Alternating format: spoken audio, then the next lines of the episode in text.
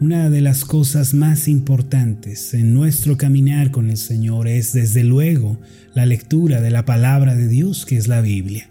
Sin embargo, cuando leemos el texto bíblico, mis amados, no basta solamente con pasar los ojos por encima de las letras, sino que hay que detenernos para percibir el corazón de Dios en cada página.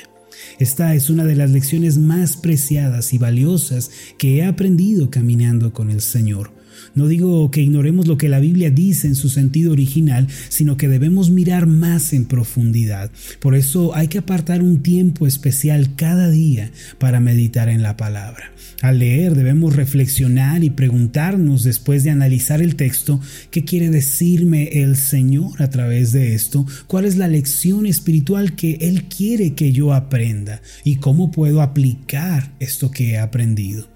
También es muy importante que pensemos en cómo podemos llevar a la práctica aquello que el Señor nos muestra en su palabra, aquello que meditamos.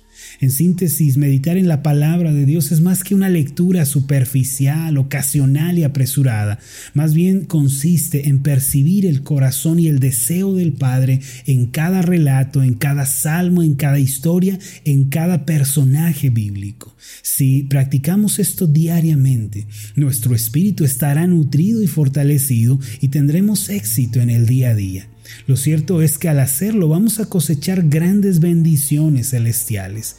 Digo todo lo anterior porque en mi vida personal he cosechado muchos bienes espirituales y gozo y paz para mi alma al meditar en la palabra. Recuerdo que una vez estaba sentado en la sala de mi casa, casa de ustedes, y tenía la Biblia abierta delante de mí en el Salmo 81 estaba leyendo acerca del pueblo de Israel, el cual había andado en el camino de Dios por un tiempo, pero luego se había apartado, se había vuelto rebelde y obstinado, y por ende habían perdido el favor de Dios. Pero cuando estaba leyendo esta porción, la verdad es que no podía mirar más allá del texto, es decir, entendía lo que decía, pero no podía entender cómo aquello podía aplicarse a mi alma y a mi vida personal. Así que hice una pausa en la lectura y le pregunté a Dios, Señor, ¿qué es lo que quieres decirme a través de este pasaje? Padre, ¿me permitirías ver tu corazón a través de esta lectura? Enseguida volví a leer el pasaje completo y en esta nueva ocasión me encontré algo que me dejó sorprendido. Puedo decir que pude ver parte de la enseñanza espiritual de este pasaje, pude percibir el corazón de Dios y pude entender ese mensaje que Él tenía para mi alma y para mi vida. Después de leer el Salmo 81, versículo 13, quedé asombrado y permítanme leer este pasaje para ustedes. Vamos a leer desde el versículo 13 hasta el versículo 17. El pasaje dice así, Oh, si me hubiera oído mi pueblo, si en mis caminos hubiera andado Israel. En un momento habría yo derribado a sus enemigos y vuelto mi mano contra sus adversarios los que aborrecen a Jehová se le habrían sometido y el tiempo de ellos sería para siempre. Le sustentaría Dios con lo mejor del trigo y con miel de la peña le saciaría. Amados, este pasaje nos revela el corazón de Dios y su buen deseo para su pueblo redimido y amado. El verso 13 nos muestra la compasión de Dios cuando dice, si me hubiera oído mi pueblo, si hubiera andado en mis caminos. Mis amados, Dios no quiere que nosotros nos perdamos y que vaguemos por la vida sin rumbo, heridos y amargados. ¿Cuánto quiere el Señor que le escuchemos que andemos en sus caminos? A menudo se piensa que seguir al Señor es algo difícil, es algo cansado o que se trata de un camino infeliz y aburrido, pero amados, no es así. Caminar con el Señor y escuchar su voz a través de la palabra es el mayor deleite que una persona pueda gozar en la vida. Usted puede hallar gozo, puede hallar bendición para su alma, paz y esperanza, tan solo escuchando al Señor y caminando con Mire las palabras del salmista en el Salmo 119, versos 24 y 25. El pasaje dice así, pues tus testimonios son mis delicias y mis consejeros. Abatida hasta el polvo está mi alma, vivifícame según tu palabra. Y el versículo 77 de este mismo Salmo 119 eh, contiene una añadidura a lo anterior. Dice de esta forma, vengan a mí tus misericordias para que viva, porque tu ley es mi delicia. Amados, la palabra de Dios, sus caminos no son amargos, insípidos o infelices, no, los caminos de Dios son verdadero deleite, verdadera paz y esperanza para la vida.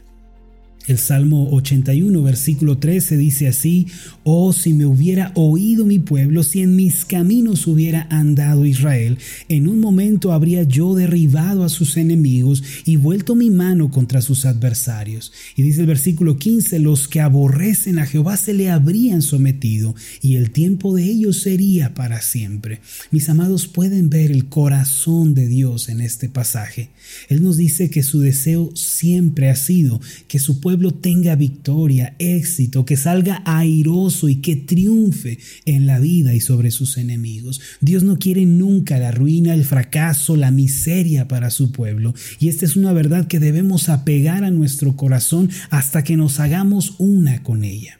Mire lo que nos dice el texto en el versículo 14, en un momento habría yo derribado a sus enemigos. Dice el Señor, si me hubieran oído, si su corazón estuviera en mis caminos, yo me hubiera encargado de sus enemigos, hubiera vuelto mi mano contra sus adversarios. Dice el versículo 15, los que aborrecen a Jehová, es decir, los enemigos de Dios, se someterían a su pueblo y el tiempo de su pueblo, es decir, el reinado de Israel, hubiera sido para siempre.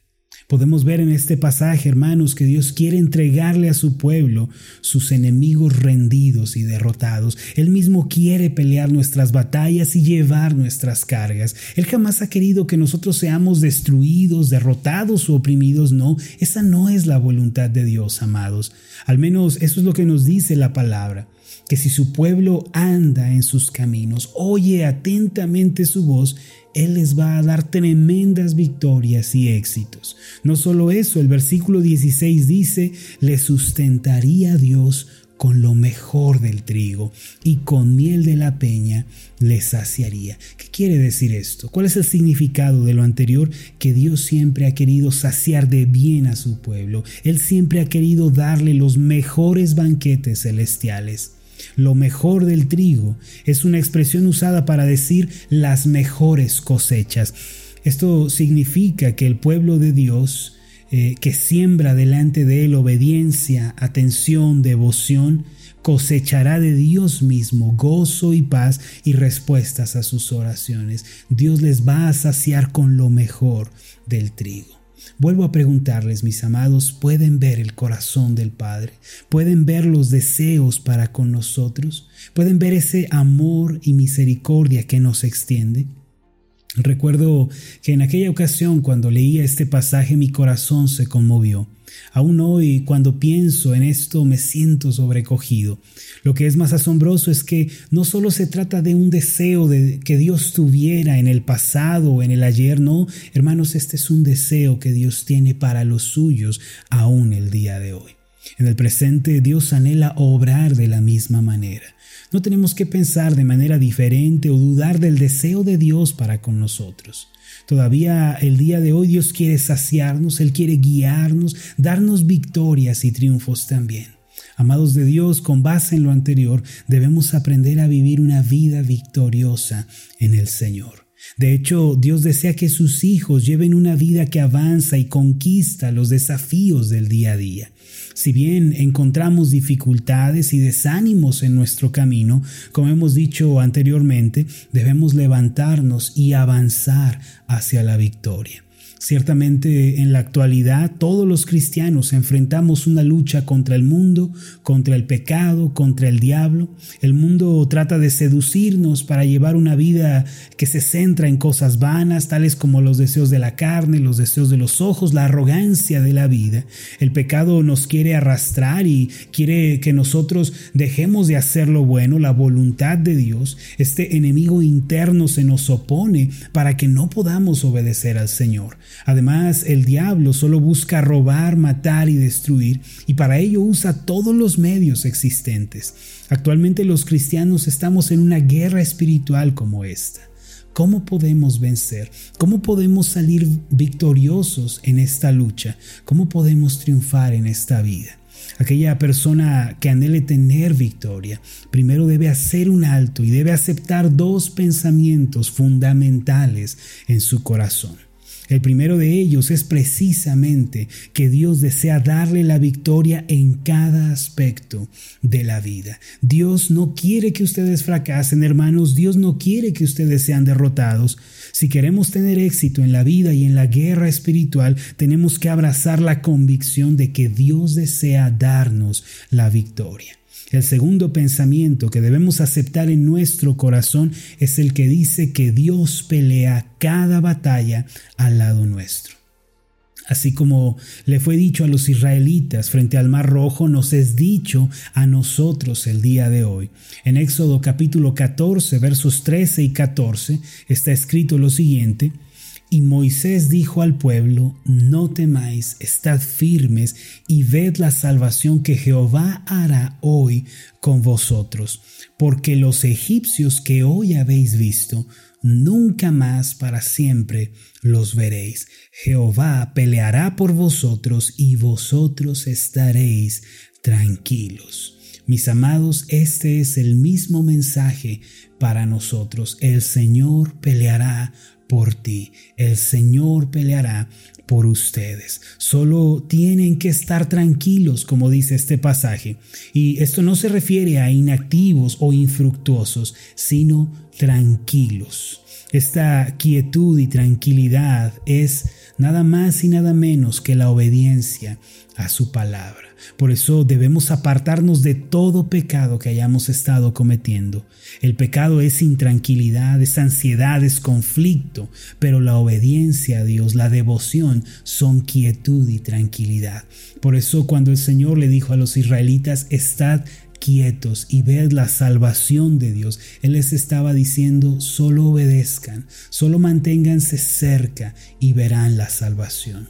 Cuando nosotros llevamos vidas de devoción, de entrega a Dios, cuando estamos tranquilos en nuestro corazón, cuando de verdad estamos eh, viviendo con devoción y entrega, hermanos, vamos a ver a Dios peleando por nosotros. Sin embargo, cuando llevamos vidas de pecado y desobediencia, cuando estamos ansiosos e intranquilos y tenemos eh, que y pensamos que tenemos que hacerlo por nuestra cuenta, entonces, hermanos, todo se sale de control. Hay dos posturas de vida, o estamos tranquilos o estamos intranquilos. Tranquilidad equivale a obediencia y devoción. Intranquilidad equivale a pecado y desobediencia. Queridos hermanos, les digo que nunca olviden la lección que hemos aprendido el día de hoy. Estos dos pensamientos fundamentales deben predominar en nuestro corazón. Primero, el Señor desea llevarnos a la victoria. Él quiere darme la victoria. El segundo de ellos es que el Señor pelea al lado de mí y por mí cada batalla que yo enfrento. Yo solo tengo que estar tranquilo en obediencia, siguiéndole, pues Él peleará por mí. Estos son los dos pensamientos fundamentales que debemos cultivar y aceptar en nuestra vida si queremos triunfar en la guerra espiritual. Estoy orando en el nombre de Jesús que usted pueda llevar una vida victoriosa en Jesucristo y que glorifique a Dios de esta forma. Permítame hacer una oración por usted. Soberano Dios del cielo y de la tierra, tú eres un Dios bueno. Podemos ver tu corazón mientras leemos tu palabra. Señor, allí nos dejas ver que eres un Dios tierno, amoroso y compasivo. Señor, tú querías que los israelitas fueran victoriosos y tuvieran éxito, pero se apartaron de tus caminos y cosecharon amargura. Aún hoy, Señor, tú nos invitas a ser personas que atienden tu voz y te siguen y te obedecen. Ayúdanos pues, Señor, a prestar atención a tu palabra, a guardarla en nuestro corazón y a vivir conforme a ella.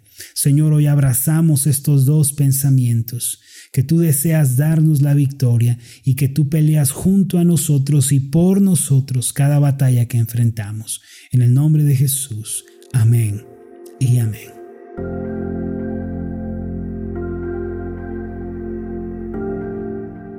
Hola, ¿qué tal? Mi nombre es Marlon Corona, soy el pastor de la iglesia Ascender en la ciudad de Zapopan, Jalisco, en México. Le agradezco mucho por haberme seguido con esta meditación. Mi oración siempre es que usted sea prosperado en todas las cosas y goce de una buena salud, así como prospera en su alma. Lo invito a que ore por las meditaciones Ascender y le pregunte a Dios cómo puede usted ser de bendición para este ministerio. Las meditaciones Ascender son impulsadas y apoyadas por nuestros oyentes. Reciba un fuerte abrazo de mi parte. Que Dios le bendiga. Hasta la próxima.